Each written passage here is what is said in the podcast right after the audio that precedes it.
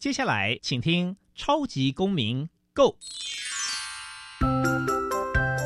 民主社会是百花齐放，法治国家则井然有序。用心沟通，相互理解，以理思辨，相互辩论。欢迎收听《超级公民 Go》。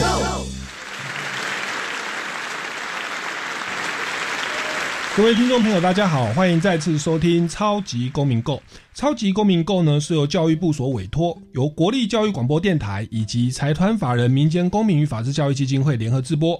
我是节目的主持人苏格格苏明祥。本基金会以民主基础系列以及公民行动方案系列两大出版品为中心，期待下一代有能力来积极参与并关心民主社会的运作。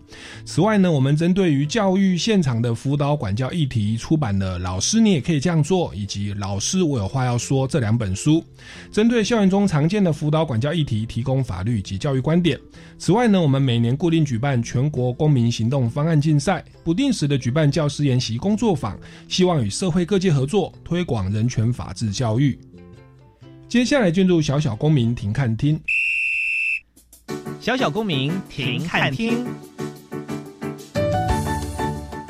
在这个单元，我们将会带给大家有趣而且实用的公民法治小知识哦。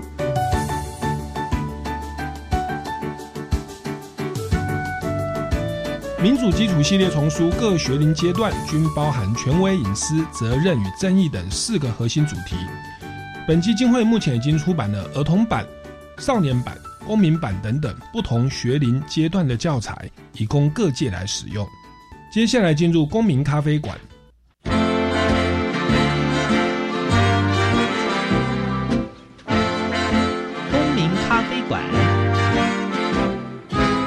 倒杯咖啡，跟我们一起在公民咖啡馆分享近期最具代表性的公民时事。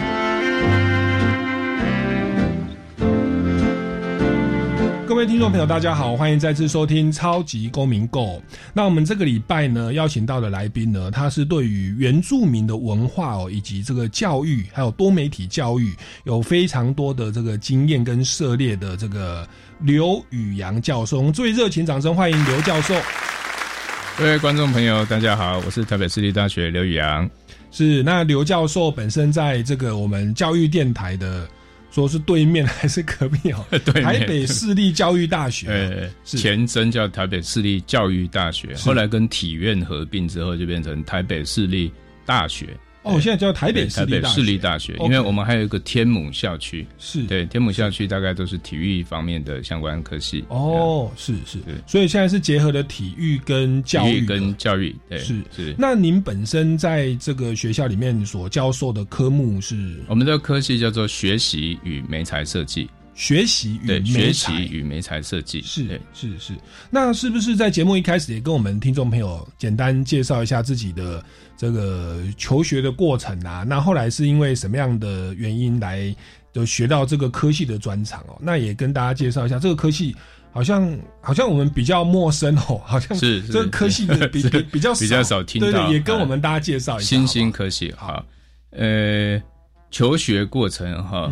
我我高中就在隔壁啊，嗯，哎，我高中在隔壁，对对，学长好，学长好，对是。是，那呃那时候我是这个对数学很有兴趣，啊对，然后所以我大学读数学，我研究所也读数学，那毕业之后我就是个数学老师，这样，好，但是我教了一年数学之后呢，我开始发现说我的学生对数学的兴趣好像不太大，那因此呢，我就呃开始转向，我就教资讯。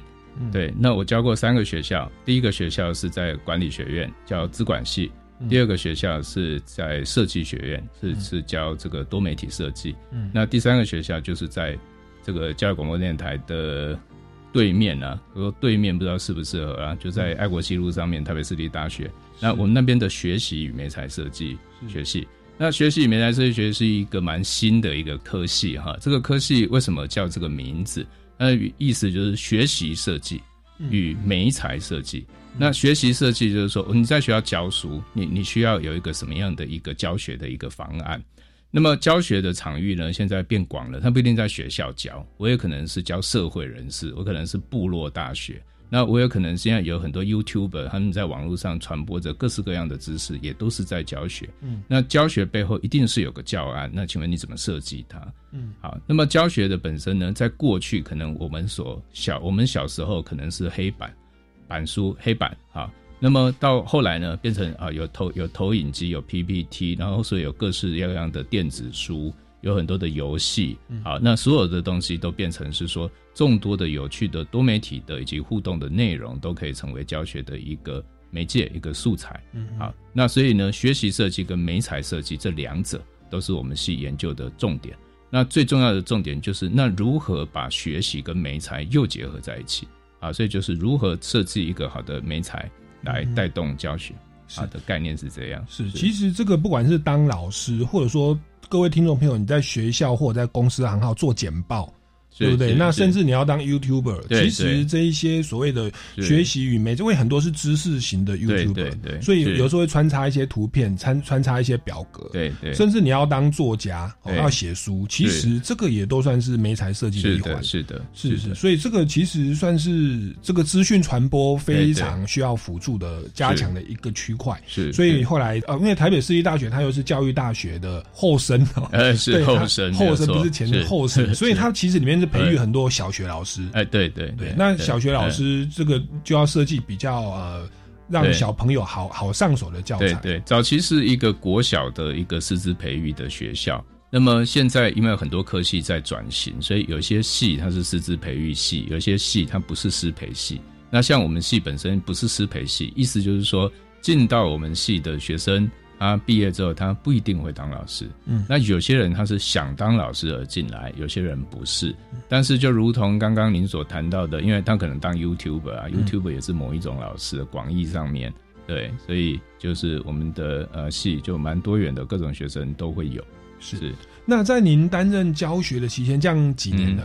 二十年了哇，二二十年的教学期间，对，刚刚我们有闲聊到说，您是不是在教学的初期，好像也同时，因为对于资讯方面非常的有有兴趣，那您有担任很长一段时间的义工，对不对？是是是，对这个部分呢，也是也跟我们讲一下。我大概教书的前两三年的时候，我教数学，因为我本来的学术背景就是数学嘛，哈。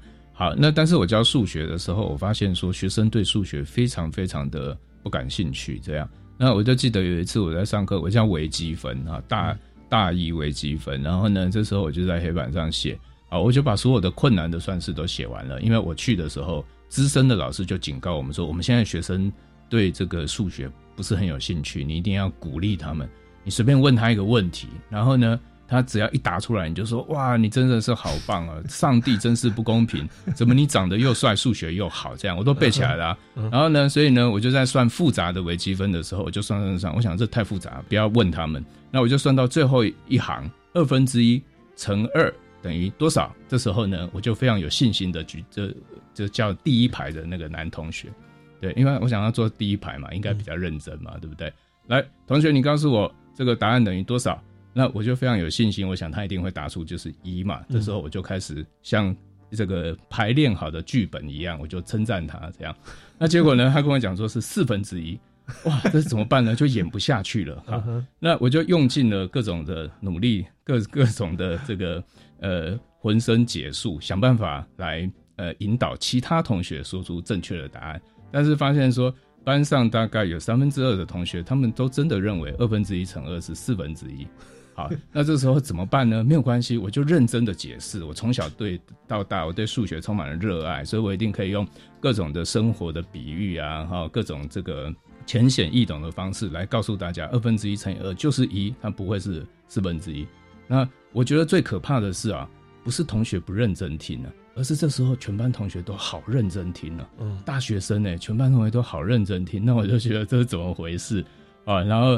讲完之后呢，后来又换到下一题了，三分之一乘三啊，这时候我又叫一个前第一排的女同学，结果呢，她说九分之一，我说哇，好吧，那我当时回去之后，我真的这个对我人生相当大的震撼，因为我在思考说，这是我人生教书的第一年，那看起来这个生涯必须要持续三十年，然后我才能退休，我要必我必须不断的对同学解释二分之一乘以二等于一，而不是四分之一。啊，那所以呢，怎么办呢？但是这些同学他们真的资质如此不好吗？不会啊，我看他们在下课的时候各种聊天什么反应啊，呃，非常的这个机智幽默都有，怎么他说他们不会呢？所以我就想到一个概念，就是说，因为很简单，就是数学跟他的生活没有共鸣，其实就这么简单。嗯，所以这些符号对他来讲没有任何的意义。好，那所以不是他不会，而是这个没有意义。好，那既然如此，我为什么要去教这些对他们没有共鸣的东西呢？那所以我就想说，那我教电脑好了，因为我们学校就在。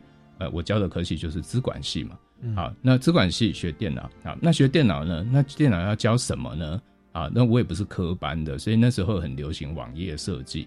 那我就想说，必须要让学生对他所学的东西有共鸣。所以呢，我明天要带学生出去，那做网站，好，这个在资管系里面应该是呃一个入门的一个基础。那我们就做一个最简单的网站，我们就去男装好了。男装很多民宿不是吗？这些民宿的老板一定要做网站嘛，对不对？好，那我们就去帮他们做网站，接个案子啊。那不管是三万、五万，或者是三千、五千都好，就证明了什么？证明了我们真的有一技之长嘛。嗯啊，因为这样的想法，我开始我就自学资讯，并且教学生。好，然后呢，我就去男装要开始要接这个接案啊，就发现说没有人理我们，因为每个民宿老板早就都已经做得很好了。那我们就跑到一个山里的小学。那这个小学呢？那个年代因为没有自动化的网站，所以我们就跟学校表达说：“哎，我们来当义工好不好？我们来帮你们做网站。”哇，学校就非常的欢迎，就说：“啊，我们就是没有资讯专长的老师，那你要帮我们做义工，那当然好啊。”他就就热烈的欢迎我们这样。那所以就从那个时候开始，我就开始了为期长达差不多十年左右的一个资讯自工。那资讯自工的概念就是说，我们的的技能是什么？资讯嘛，对不对？那我们要服务嘛？我们用什么服务？用我们的专长来服务嘛？哈，那所以我跑到这个呃山上的部落去。那我不是去帮忙水蜜桃接枝或者是采果，因为那是他们的专长。我们我们去反而打扰了他们，妨碍了他们。但是呢，呃，假设你要卖水蜜桃，但是呢，你你可能需要一个网站，那我帮你做网站嘛？啊，所以我们那时候就开始去做很多这一类的自工的事情。嗯，那么我去的这个学校，我一开始并没有设定说我要去什么学校。反正就是在拜访民宿老板遭拒之余呢，就是隔壁什么学校就什么学校了哈。那我进去之后才发现说，哎，原来那边他们走廊上贴着各种标语，这个标语我从来不曾看过，嗯，很奇怪，看不懂。然后呢，那标语是什么？我就问学校老师，他说这个叫做塞夏语。啊，所以对，所以我塞夏族对塞夏族塞夏语。那我的人生活了三十几年，我才第一次意识到说，哦，原来在台湾还有塞夏语。嗯，对，我们在课本我们会看到原住民，那好像是一个抽象的一个文字跟符号，但是你从来也不认识原住民啊，那你更不认识塞夏族。那塞夏语活生生的在你的眼前出现的时候，那个感觉对我来讲，诶，还蛮有趣的。那所以我就开始做。资讯职工，那我们服务的区域就是后来就都是原住民的一个部落这样。是。所以你们的资的那个网站本来是要做民宿，后来他们都有了，就跑去帮小学做。小学就在小学里面，却因此就因缘机会就认识了塞夏族，因为在在苗栗南庄那边嘛。没有错。对我之前去玩，我还有特地学了几句哦，是几句塞夏，现在都忘了。对，那 那所以您后来的话是把资讯的这个，您您是为原住民做网页设计吗？对，还还还是什么？我们在学校的教学，那时候第二个震撼的经验是说，我就问老师说，哎，那我对塞。下雨好有兴趣，有没有书可以看？你们学校有在教吗？他说学校有在教。那我说啊，那太好了，那一定有课本嘛？那你可不可以借我一本课本？还是我可不可以去哪里买？然后他就说课本是有在编，但是教育部在编，然后还没编好，也还没寄来。那我就觉得好震撼哦！为什么？因为你能够想象学校在上数学，然后数学没有课本嘛，然后老师跟你讲说，那教育部正在编，下一个 下下学期就会寄来。他们这样翻译成晒下雨的呃内容是？对对，可能是这样子，可能是这样子讲，但是。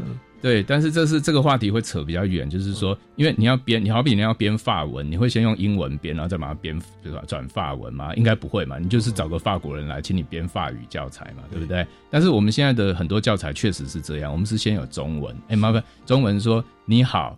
啊，哎，吃饱没？好，那翻成晒下雨。但是翻下雨说，我我怎么会问人家吃饱没？我没有这个习惯啊，对不对？那可是他不管啊，因为中文是这样写，你就照翻啊。好，那所以这是一个另外一个长期的问题。但是好，我们先先跳开这里不谈。我说这是一个很震撼的经验。第二个很震撼的经验就是说，呃，那个我再去参加矮灵祭啊，矮灵祭在塞下语里面叫巴斯达艾啊，巴斯达艾是在夏族的巴斯达艾祭典。那为什么比较不喜欢讲矮灵祭呢？因为这个在中文的这个矮跟灵有很多很多的联想，那个祭跟我们想象的也不一定完全一样。那所以在巴斯达艾的过程里面，我一开始我就想说，那我要去。了解一下他们的文化，我才能够跟他们合作嘛，对不对？那我就搭了公车，那个时候呃晚上类似晚上六点开始，那我们可能就四五点就搭了公车，扛着摄影机准备上去，就带着学生，我们一起去拍摄一下什么叫海林记。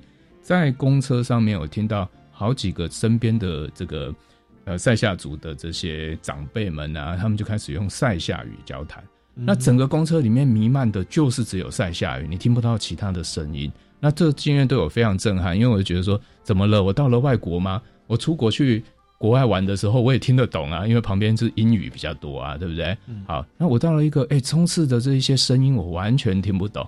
但是这些完全听不懂的声音，我觉得好有韵味哦，因为他们讲话的那种呃腔调啊，还有那种讲话的方式啊，我觉得很有趣。但是我就是听不懂啊，那我就觉得很震撼，就是说原来。这个塞夏族的原住民在这个岛上活生生的存在，而且它存在比我们久太多了。它可能是几千年或者甚至几万年就在这边，但是我在这边活了三十几年，我没有听过，我没有感受过，那所以我就觉得好震撼。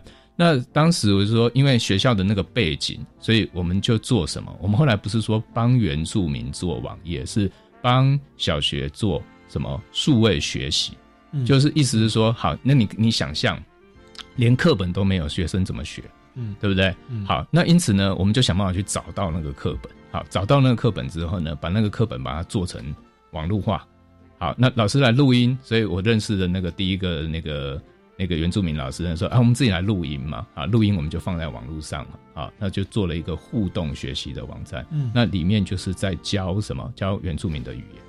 那所以，我后来在长达差不多十年的自工生涯，我也都是做这一类的东西。是对，就是语言怎么保存，嗯，怎么记录，还有怎么学习。是好，那现在有很多的英语学习的网站，它它多到你也不需要去做，因为太多了。对，那可是主语呢，在那个年代几乎是没有，完全没有，那完全没有。所以我们我们投入，我们就觉得很有价值感，因为我们做啊，这是第一个。这个主语学习的一个数位学习的一个网站，它是塞夏语这样。是这个网站听说就叫做主语一乐哦，不是不是，这个网站叫做瓦路山竹网，哎，这个叫瓦路山竹网。瓦路山瓦路山竹网，瓦路山竹网是在二零零六年就做了，二零零六年距今是十五年前。是好，那瓦路山竹网当时只有做一个语言，就是塞夏语。那么经过呃七年后，到了二零一三年的时候，那个时候也出现足语一乐园。那足语一乐园是十六族四十二方言都有。那是因为瓦路山猪网已经被很多很多的主语老师所认识了，所以很多人在研习的场合就会问我说：“刘老师，你不要都研究塞夏语啦，你也来研究我们布农族嘛？”这样啊，就很多人会这样开玩笑，因为我 demo 给他们看的网站里面只有塞夏语。那当时就是有一些老师就很希望说，能够把类似的东西把它转换到其他的语言去。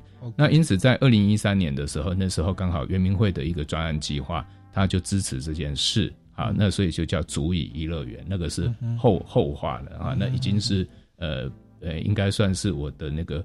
自工生涯的另外一个转化的这样。后来您把这个教材，包含说语言，把它网络数位化，是。那结果那个数学课本来了吗？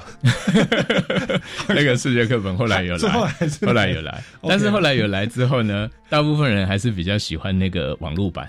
对，因为课本有时候会忘了带嘛，对不对？啊，那网络版哎忘了带没关系，下载一下就好了。对，课本没有声音呢，对啊，网络版有声音呢。而而而且就是这种多媒体跟互动的东西，好像是新世代人，他们一出生就有那种三 C 面板手机，是是。所以你要给他硬邦邦的书本，他反而读不下去啊。更隔壁说还有翻译的问题。对对。所以你们做了这样的一个尝试，本来是想要救急。是，对不对？结果一做，哎，效果很好。对对。那结果还从这个只就只是晒下雨，还直接扩扩展到十六族。对，OK，是是。那那这个东西等于等于就是把资讯跟原住民来做一些结合。是是是是。那那那这个是您在这个担任资讯义工的期间是所所所所所建构的事情。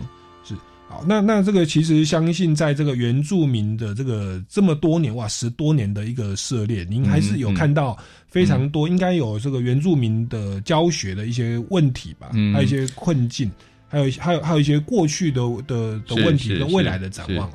那这个部分我们先稍微休息一下，好，我们先进一段音乐，再继续回来请教一下刘宇阳教授。好的。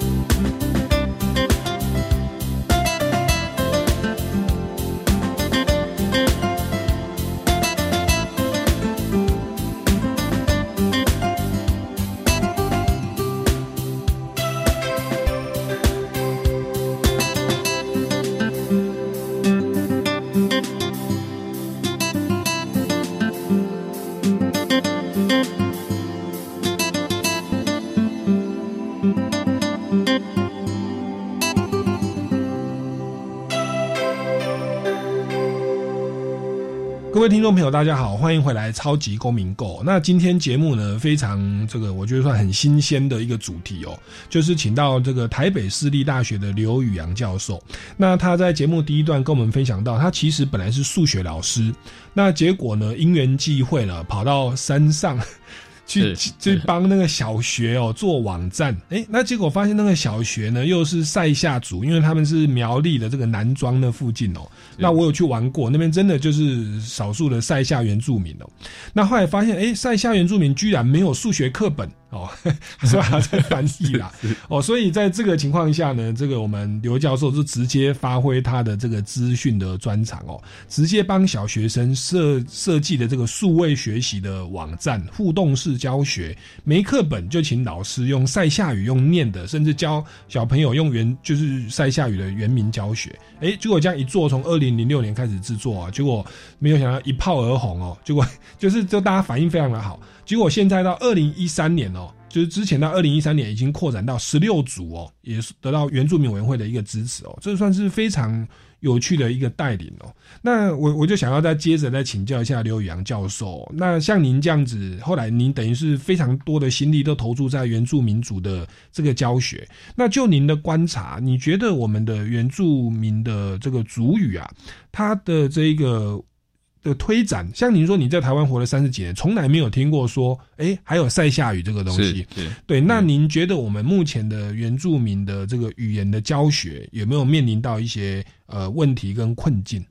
我刚刚谈第一个，我去的第一个部落啊，是这样的一个经验。那因为我是学资讯，那资讯有个特性就是它可以复制，所以我做这个网站，我也可以再把这个网站复制变另一个网站。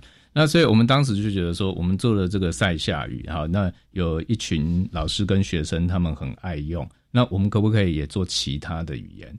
好，那这个其他语言，因为当时我任教的学校是在新竹，那我们去的学校在苗栗是邻近的。那我就想说，新竹其实有更多的是泰雅族的部落，那因此我就我就准准备说，那我们来找一个泰雅族的部落。那当时是完全什么都不知道，都不认识啊，所以我就教学生说，你们直接去开地图，最深山的你就找最深山的泰雅族部落是哪一个，他们就找到尖石乡的星光国小。他就告诉我星光国小最深山，好，那我就开着车就直接打了电话给校长，然后开了车去，开了两三个小时的车，到了那个星星光国小中间，经过很多迷路的路段哈，然后到那边跟校长相谈甚欢。那时候下午三点，校长到我参观校园，我穿着一件短袖。呃，刚那时候是国历的十一月，然后寒流来袭，校长还说：“你看这个温度计，这叫温度计，它的摄氏几度？三度。下午三点，摄氏三度。然后我穿一件短袖，我说：是是是是。我讲的时候，我不断的发抖啊，因为就是真的很冷啊 啊。然后呢，跟校长相谈甚欢之后，校长也带我参观校园完之后，他就说：好，那既然刘老师你这么有心，我带你去一个更深山的部落。”我就是说，校长，你别骗我了，我已经查过地图，你就最深山了，怎么还有更深山的？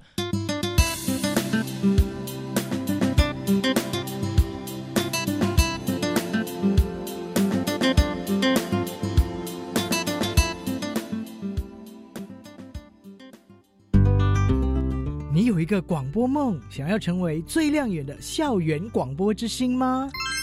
众所期待的教育电台金声奖又来喽！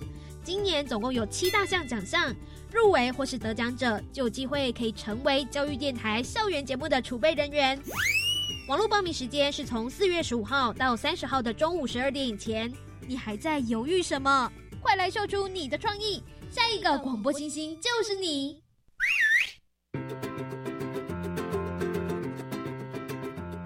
안녕하세요저는도리입니다你想学韩语吗？ 你想了解韩国文化吗？多利老师来帮你喽！三月二十九号开始，周一到周五早上七点二十分，跟着教育电台的多利老师一起沉浸在学韩语的乐趣之中吧。韩语好好玩，我们不见不散哦！我做主，微电影竞赛开始征件喽！赞！我们赶快来准备剧本，寻找演员，筹备团队。好棒哟！这次两大主题分别是防治毒品以及防治霸凌。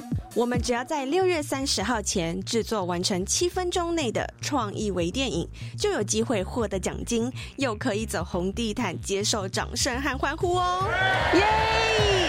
以上广告是由教育部提供。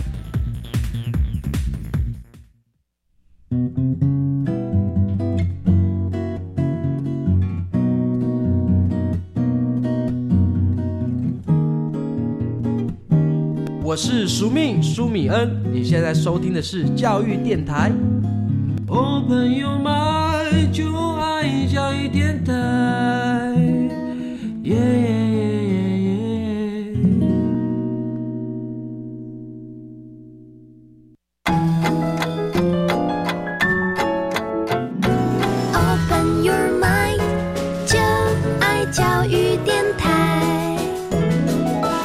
校长相谈甚欢之后，校长也带我参观校园完之后，他就说：“好，那既然刘老师你这么有心，我带你去一个更深山的部落。”我就说：“校长，你别骗我了，我已经查过地图，你就最深山了，怎么还有更深山的？”他说：“刘老师，你有所不知，我们这边有一个叫做呃星光国小司马库斯分班啊，哦，那时候才知道，原来在台湾的。”偏远地区有很多分班，他那个部落连学校都没有，他就只是分班。嗯，好，那他就说他要带我去那个分班，然后就说我这样这么冷，然后呢？要多久？他说：“我今天带你开车过去，一个小时就到了。”天哪，一个小时 就到了。对 啊，然后校长开的吉普车嘛，然后像我那个房车底盘很低，我我想一想，我觉得不太道路对不太妙，我就我就说校长，我看下次好了。好，那校长就我就在校长室里面跟他继续聊天，了解我们未来要拜访的这个偏远部落，据说非常的原始，非常保存的。原民文化非常的精彩，这样子啊，就很期待。那我在那个里面看到个海报，那个海报讲一个故事。他说这个部落叫做司马库斯，从前对司马库斯，司马库斯这个司马库斯这个部落，从前司马库斯的原住民想要养猪啊，因为每次都打山猪，那有时候重要重要的时候，突然之间没抓到山猪，对不对？他们想说，我们也来学这些平地人来养一些那个家里的猪好了。因此呢，他们就走路到竹东去买小猪。嗯啊，那以前离他们最近的一个市集，应该就是竹东了啦。哈，那就大人的脚程，他们可能走一两天可以走到。嗯，好，走到之后呢，他们就把那只猪呢赶回去。那因为就猪让它自己走嘛，可是那个小猪走得很慢，然后因此呢，他们走了三天三夜，嗯，他们才走到部落的门口。嗯，然后这个时候呢，那个猪呢。小猪呢累死了，因此呢，他们就只好在部落的快到部落没有几分钟的路上呢，就就地在那边把它烤来吃掉。这样啊，那因此他们回部落的时候，部落人说：“哎，你们去干嘛？你们我们出去买猪啊？猪在哪里？没有，我们猪累死了，我们在路上烤掉。”那部落人也不知道相不相信他们哈，我就心里面就觉得说：“哇，天哪，这个部落！”所以当时我就是一股冒险的精神啊，就想要了解台湾原住民是呃他们的生活是如何，所以我就觉得这个部落啊真的是太棒了，还有这么棒的故事，非常值得我们去去去去那边一探究竟。这样，那就隔了两个月哈，那就再再次上山，就直攻这个司马库斯部落。那到了司马库斯部落，我要听到非常不可思议的故事。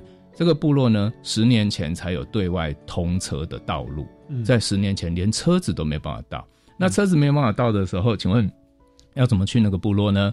就是从对山的星光国小下切走路下切到河谷，就如同一般登山客这样子哈，那种进阶的登山客走那个根本不是路，就是猎人的的那个路，啊，这个下切到河谷，然后再往上爬，好，这样的时程要多久？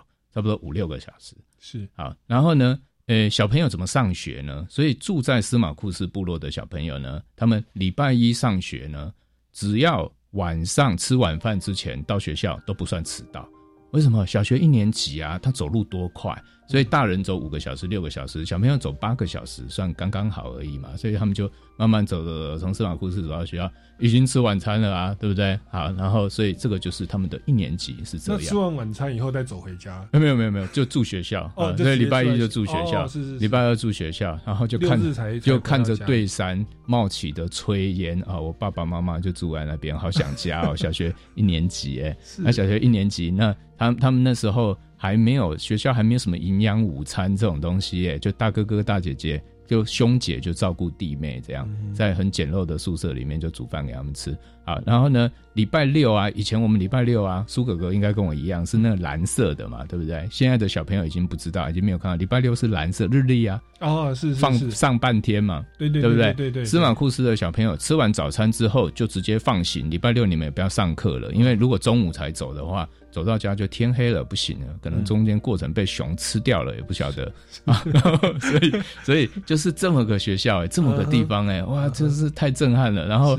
呃，他们就告诉我们说，他们现在的愿望非常非常的微薄。他们的微薄的愿望就是说，他们可不可以在部落里面盖一间自己的学校？就这样，所以他们的小朋友可以像一般的平地人的小朋友，或一般山地部落的小朋友也是一样啊。你上学就是在隔壁嘛，放学就回来，然后跟爸爸妈妈一起生活。他们觉得说，从小你就被剥夺了这种跟亲人相处的这个。在这样的一个时间，那长大之后我又怎么教你认同说我的语言是什么的文化是什么？好，那所以他们就是一个这么微薄的一个愿望，所以这个是我到的第二个部落，叫做司马库斯。那我就觉得这是一个司马库斯是一个充满故事的地方。嗯，那他的故事太多太多了，我跟他们后来合作的时间也非常长。那我后来在那边帮他们做了很多的绘本，然后我也花了六年的时间访谈。呃，头目，然后花了六年的时间，我们制作了一本非常呃精美的绘本。那个绘本的名字叫做《哈拉萨古拉宾斯嘎燕拉达燕》，就是泰雅族的迁徙故事。宾斯嘎燕就是说它分散的地方，大家分别的地方，大家那个 say goodbye 的地方。那为什么呢？因为这个故事讲的是说，大约在四百年前的时候，泰雅族原来是居住在南投的所谓的瑞岩部落这边。那从这个地方，他们突然不明原因的大规模的往北部迁徙，在这个迁徙的过程里面，因此现在你看到的北台湾，包括桃园、新竹、苗栗，包括宜兰，这个整个北台湾，那台台北到乌来这边，通通都是泰雅族的一个居住的一个区域。那事实上，这个是在四百年前以前才开始。那这个迁徙的过程里面，他们到了一个地方叫思源垭口，思源垭口那边。往东看南洋平原，往北看是就是呃北边的这个我们刚刚讲那个新竹苗栗桃园这这个方向，那那他们就在那边分散，那分散的那个地方就叫做分散地，啊，所以这个这个书他在讲的就是泰雅族的一个历史，那这对我来讲更不可思议了。我们我们读历史，我们从来就是只有读到皇帝跟蚩尤大战，怎么会泰雅族有历史呢？从来也没读过啊，对不对？那确实是有活生生的存在着，而且当这个头目在讲述的时候，就是他的类似他的阿公的阿公的阿公这样，可能是第十代还是第十一代之前的祖先。那这些人也都还有名字啊，那你从来未没听过这些名字啊？那个勒格布大是谁啊？的这些名字都还在啊，大家都知道啊，所以代代相传，包括它的谱系都还可以找出来，所以我才发现说，这个台湾的主人是谁，已经住在这里这么这么久久远的。当他讲起他们家的事情的时候，就是这个土地的故事，然后我们竟然不知道，然后所以我们做那个绘本，我们花了六年的时间，从文稿的采集、录影。啊，就是也有同时也有做网站这样子，就把这一段历史呃去搭配精美的绘图把它做出来，这样这个是我到的第二个部落。那这个中间我对泰雅族的部落就也有其他的认识，比如说有一个叫呃五峰那边有个桃山国小，那我中间的过程我也去帮他们做了音乐专辑。嗯，对，那那所以这个因为原住民的工作，使得我自己的生活变得非常的丰富精彩。是，那我还变音乐制作人了，这样，哎，就赶鸭子上架。他们说他们要做专辑嘛，是，所以我刚刚讲我是数学老师，可是我后来做网站，但是我后来又做这个绘本，哦，绘本，绘本做完之后，我做音乐专辑。哇，但是音乐音乐不是我创作啦，就是我只是。在旁边监工的角色，把大家找来说啊，录音老师帮忙录一下哈，然后编曲老师帮忙编一下这样。那因为整个事情是由我来召集的，所以就我就成为制作人。然后那张专辑还得了金曲奖。哇，对，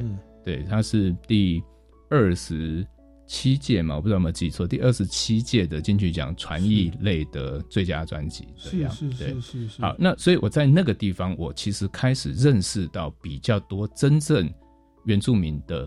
小朋友身上的故事，好，我的意思是说，我前面这边跟大家东合作西合作，都是校长啦、头目啦，哈，就是这些大人嘛，对不对？小孩子的故事我不知道啊。那在做那个专辑的时候，我就看到他们身上就很多。你讲说，呃，原住民的教育的问题，原住民的主语教学的问题，我在小孩子身上，我觉得我看到的现象是更为真实，是对，因为他们是受教育者，是这样。请教一下刘老师，您这样深入的这样到第一线哦，去关心我们啊深山的原住民的基层的教育，您有没有看到一些现象或者是问题可以跟我们来做分享？好，谢谢。那个我讲一个故事哈，就是因为我说前面都是跟大人合作嘛，对不对？我现在终于认识一些小朋友了。我讲一个小朋友的故事哈。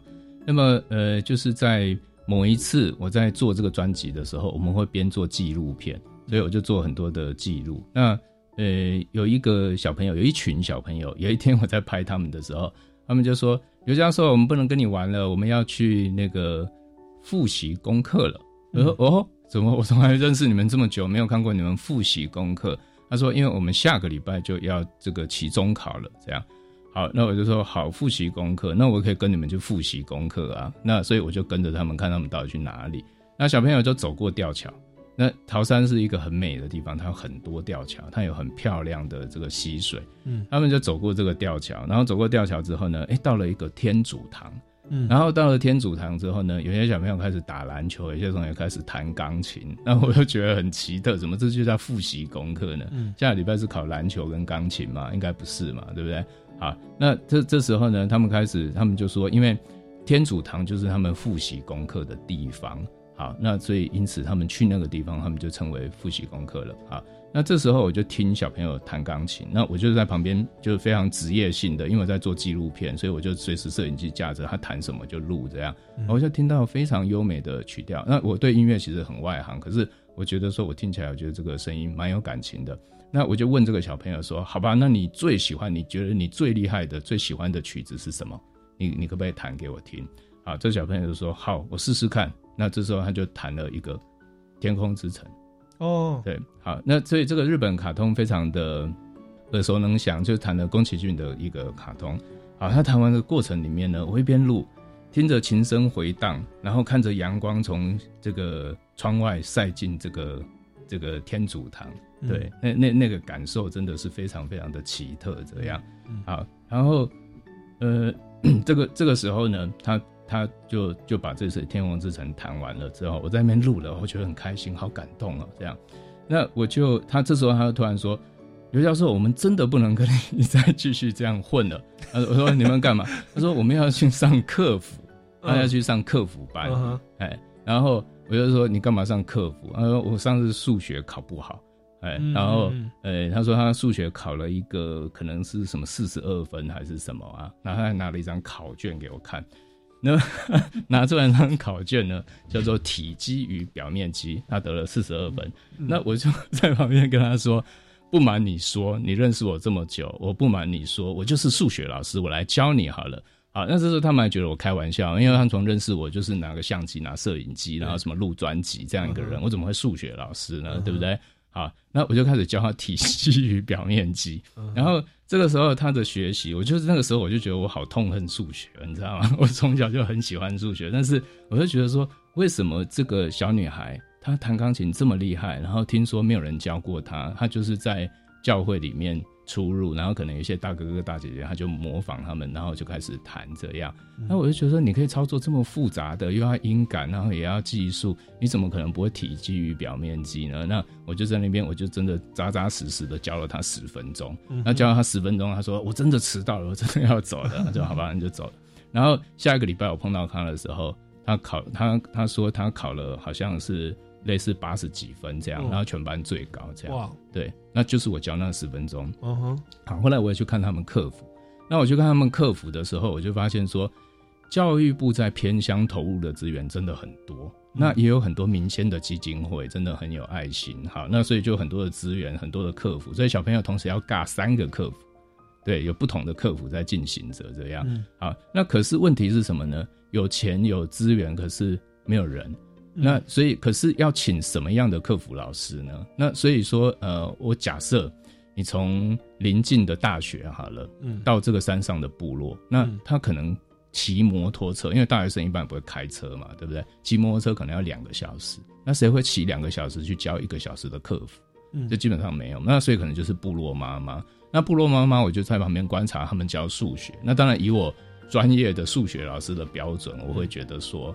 这样教可能没有很好，我会觉得说，呃，这样教可能还有更好的教法好，那所以我就说，哎，我教他十分钟，他真的就进步了，在呃那个从四十分变成八十分了。这样，那所以他的他没有办法学数学嘛？我从第一个 moment 我就不相信。那我教了十分钟，我也证实了这点好，那可是呢，我回过来，我讲了这么长的故事，我是要回过来讲一个很简单的问题，就是说。我们很容易去关心偏乡，好，那现在我相信台湾人很有爱心，所以我说，哎，苏哥哥，我们现在偏乡在募款，你可不可以捐一点钱，对不对？那你要捐一日所得，对你来讲应该是想都不用想，就直接就捐了嘛，对不对？那可是我说，哎，苏哥哥，你现在跟我到山上一天，嗯，你不要工作，你这你今天跟我去山上服务，你要不要？哎，那不一样啊，那很累啊，又开车又干嘛，然后中间跟小朋友玩啊，对不对？那可是偏乡需要什么？就是需要这样的人，嗯需要这样的一个人力的资源。嗯，那否则他的他的教育不容易改变。呃，第二个故事就是说，我看到很多很多的小朋友，哇，他们唱的歌声好好听哦，他们这边敲木琴好有天分哦，这弹钢琴还有天分，我就很天真的问。他们的老师说：“你们的学生毕业应该很多人去读音乐系，什么以后发展都很好，对不对？有没有一些你也可以介绍我认识？我做纪录片，我也可以记录那部分。”他说：“没有，几乎没有。”我说：“怎么可能？”他说：“因为音乐的养成是一件很贵的事。好，那你说你很有天分，可是我请问你，你考大学的时候，请问你主修什么？”对不对？我们学校每到了那个音乐系入学的时候啊，哇，那吵死了！走廊上这个拉小提琴的，然后那个在在那个吹竖笛的，什么，就大家在那边练习。那你是原住民，你说你好有天分，我请问你，你主修是什么？对不对？所以人家是三岁开始拉小提琴，对不对？啊，然后那当钢琴弹了一二十年，他去考大学。那那请问你拿什么跟他比？嗯，对不对？就是主修声乐吗？确确实哦，比较多的原住民去读音乐系的时候就声乐，因为声乐看起来好像就不比较不用花钱。嗯，对。那所以我就发现说，天哪，这太不可思议了！你说数学可能就是对他们来讲，教育资源是不公平的。那他或许他本来就不喜欢数学，那音乐他这么有天分，可是他最后他连音乐他也不能跟你比。嗯，对，那就是我看到的状况是这样。嗯，所以所以我会觉得说。呃，现场的状况是这样，对。那我们可能没有能力去谈一个很大的一个结构的问题，说我们要如何改变这些。嗯。但是我觉得，就是说我蛮喜欢跟人家讲这段故事，因为我觉得一般人连对这样的一个状况都是不了解的。嗯。对，那你不了解的情况之下，你产生的想法跟呃很多的跟这些原住民朋友的相处之类的，其实就是比较。不正确的，对，是，对，所以这样听起来，第一个最重要是人力资源的欠缺，对对。然后第二个，虽然说有经费的赞助，可是那些经费却又不足以去支撑原住民他们最强大的歌喉，对对，或者是音乐的这方面的培训哦。那其实您您，我觉得我们有有在听我们节目的哦，其实大家如果认识的话，您看哦，就是我们刘老师，他也就是一个半路出家的一个音乐制作人，把他们的东西这样录一录录一录，其实。就后来就因为很有创意，就拿到了这个金曲奖。那我们就去想，如果我们能够再把更多的资源来去发展他们的这个音乐的恩赐、音乐的才华的话，我相信那个那个高度跟亮度，应该张惠妹会出现好好好好多啊。就是在在原住民的这一块。那其实，在我们原住民的开发，包含说棒球选手、运动跟音乐，哎。这是他们非常强大的东西，然后再来在基础的教育，其实人力的的的这个培训，然后跟跟这样有有系统的进入深山，不能都只靠了热情哦，就靠刘刘老师这样这样子来来来那个。是是是。那我们刘老师那个时候是因为在新竹教书，那现在你已经到了台北了，台北私立大学，那您会利用寒假、暑假或者是什么样的状况再去？再去跟他们没有。事实上，我在新竹只有六年的时间。对，那我教书的生涯第七年开始就已经回台北了。这样，对，那时候是在台北的一个设计学校。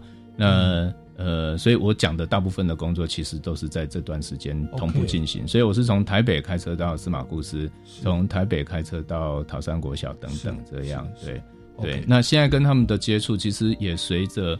二零一三年的注意一乐园的建制，因为一方面有政府资源的一个投入，那政府资源投入之后呢，我们开始我们现在面临的就并不是塞夏族或泰雅族，而是十六个族群，然后四十二种不同的方言，所以大家常常没有办法了解这个主语教材发展的辛苦。那为什么呢？譬如说我现在要编第一课，你好吗？那你好吗？你就要找找四十二个老师来。嗯哼，对。那通常来讲，因为大家对话嘛，你好，你好吗？我很好，对不对？好，那所以就会变成什么？你要找八十四个老师来，哎，以及十六组可能找一位专家学者，所以这样光编一课你要找一百个人来，所以这是一个蛮浩大的工程。那所以因此，我后来在二零一三年开始之后，其实我离部落开始比较远了，因为没有那么多时间。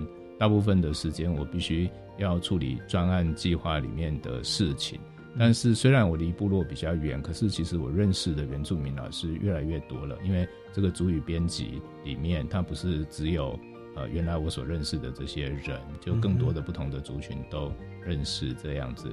对，那所以这些语言在发展的时候的困难，我刚刚所谈的这个。原来你问我的问题是说他们的语言传承的一个困境，可是我想说的一点是说语言传承这个问题对对现在的原住民来讲根本有一点太过奢侈的一个问题。对我的意思是说，我的小孩音乐很有天分，他长大会不会读音乐系？好，所以这个问题已经没办法解决了，对不对？嗯，好，那我现在说，那你好会讲泰雅语，你要你要记得你是泰雅族，这对啊，我们外人看我们觉得这好像是。天经地义，这讲起来好像比较高尚一点，可是事实上对他来讲，我真的我很现实的啊。那如果你是平地人，你是汉人的小孩，然后呢，你，嗯，对，就是你升学都有问题，你就业都有问题，你会管他会不会讲什么话吗？是不是？对你来讲。你会不会讲闽南语？你会不会讲客家话？同样的，你就觉得那不是很主要的一个问题嘛？对不对？对，好，那对原住民小朋友，有时候其实蛮辛苦的。就一方面，他们的现实的问题有没有人照顾他们？那第二方面就是说，你一定是在现实的问题解决了，然后呢，就是人有不同的需求层次嘛，所以你才会开始说，哎，我来做点文化工作，对不对？所以为什么我去司马库斯，我跟他们合作非常愉快？因为司马库斯，它其实是一个现现在这几年来讲，它是一个很很观光很盛行的地方，嗯，所以部落里面的民宿经营的很成功，嗯，那因此他们等于说我们去的时候啊，头目会放下工作，跟教会的长老跟这个呃另外的工作人员，我一次去的时候，他们三个跟我一个一起工作，嗯，那对他们来讲这是出公差，因为他们是部落共同经营，所以。其他人就是说，你今天分配工作是什么？我今天是推土机，我在路边在修路。这个人是我是维护我们的步道还是什么？那这三个人的工作就是说，哦，因为刘老师要来，我们要跟他们合作。那部落的人他们觉得，OK，我是觉得在一般的社区，大家可能觉得不太 OK，我们都去做工，那你们怎么三个人那边跟那个那个外面的老师来聊天是怎么回事，对不对？那他们会认同说这是一个文化记录，按某一个程度来讲，也因为他们的基本生活层次已经有一个基本的满足，那所以他可以空下这些时间，我们要处理一些更高层次的、更重要的事情。是，但是是据我观察，在很多地方是这个事情没有办法满足，没有办法解决。那所以小朋友升学在哪里？他未来的就业在哪里？不知道。那这时候你说语言重不重要？我觉得很重要。可是说实话，真的是有心无力。是，所以从根本上面，我们根本连这个问题怎么处理，我们觉得连面对都没办法面对。你知道要怎么去处理？是。那现在的整个主语教学的一个状况，对我来讲，司马库斯的头目跟我说过一个故事。他说，在旱灾的时候，以前他们的生活在干旱的时候。他们会把一些作物，像芋头啊这些东西啊，会把它挖起来去埋在一个类似像沼泽地。嗯，他说为什么呢？因为你不这样做的时候啊，等到旱灾过了之后，你就没有那个种了，因为这个这个芋头已经没有了，就是已经大家都没有芋头了。你要去哪里找芋头来种？所有的芋头都死光了，对不对？嗯，那你把它埋在沼泽地里面，它不会长得很好，因为那个沼泽地在干旱的时候，它其实也是干干的，它的水分也是不足。可是呢，那个芋头勉强它不会死掉，嗯，好，然后所以等到那个旱灾过了，开始下雨了，那再去把那个沼泽地的芋头挖出来，再去大量的去种，它的种不会断掉。所以对我们来讲，我们现在在做注意乐园的很多很多事情的心情，其实只是这样，你就尽量做嘛。所以有老人家你就多录音嘛，你就多录影嘛，然后有文字你就尽量写嘛，对不对？但是这尽量写是表示说。大家可以靠着这些东西就学会了这个语言吗？其实没有，连学习的的动机有多强，我们都不敢很正式的去谈，对不对？我认识一个年轻人，我敢不敢跟他谈这个问题？因为说这个太沉重了，对不对？好，我现在连工作都找不到，那你要跟我讲说你要认真学习主语，这个会有点听不下去。但是我们所做的这些事情，我们觉得它是某一种的保存，这个保存并不是博物馆，并不是说过了一百年之后，台湾的博物馆里面需要有。泰雅族的这个头目的演讲还是什么，不是这样的概念，而是说我们现在保存的越多，其实将来有机会，它就如同这些芋头的种一样，当环境来临的时候，它可能有再度发芽的机会。那么在主语在这语言复振世界的历史上面，有个很有名的例子，就是这个以色列人他们复振希伯来语。那希伯来文它其实已经中断了一千年，已经一千年没有人讲了。那只有文字，而最大量的文字就是圣经。嗯，那只有圣经，但是以色列人他们靠着他们建国的决心，他们就说我们就是要复振希伯来。那他们真的成功了。嗯，好，那他们真的成功靠的是什么？靠的是至少还有这本圣经嘛，对不对？好，那所以同样的，我们现在为台湾的原住民的语言多留下点什么？嗯，那以后过了一百年之后，会不会有一群？泰雅人，他们说我们现在就是要坚决的复振我们的祖先，或者会不会有一群这个卡纳卡纳夫族人来说我们要来复振我们的的族语？至少他们会有线索。嗯，那你现在越不做，他们越没有线索。对不对？所以我的看法是这样。是刘刘教授，这个算是悲观当中都抱着希望。是 是是，您做一个没有经济 效益，可是其实在文化意义上，也许到时候人家考古学家或者是 是要要来复兴我们的原原原委原原住民委员会来看，哎。我们有个刘教授在做一个东西，数位化放在网站上，就是很多一群人一百多人。对，OK OK。好，那今天因为节目时间的关系，我相信还有很多的宝哦，可以跟我们刘教授来来挖哦。然后这个包含说他在那个媒体的教学上，还有在原住民部分，应该还有很多的一些涉猎跟故事可以跟大家分享。那没有关系，我们下个礼拜哦，我们还是能够再次邀请这个刘宇阳教授来到我们节目现场。那我们现场我们的听众朋友，如果对于本节目还有任何的建议或疑问的话呢，欢迎。到超级公民购脸书粉丝专业来留言，或到民间公民与法治教育基金会的官方网站来关切相关的讯息哦。那我们超级公民购下个礼拜六下午三点零五分空中再见，拜拜。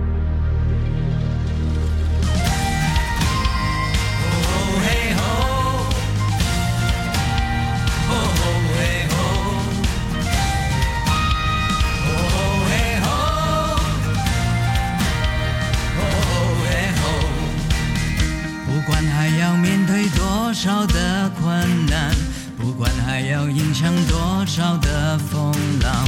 我想让你了解，你从来不孤单。不管还有多少恐惧在扩散，不管还有多少不安在弥漫，我祈求你永远不会失去盼望。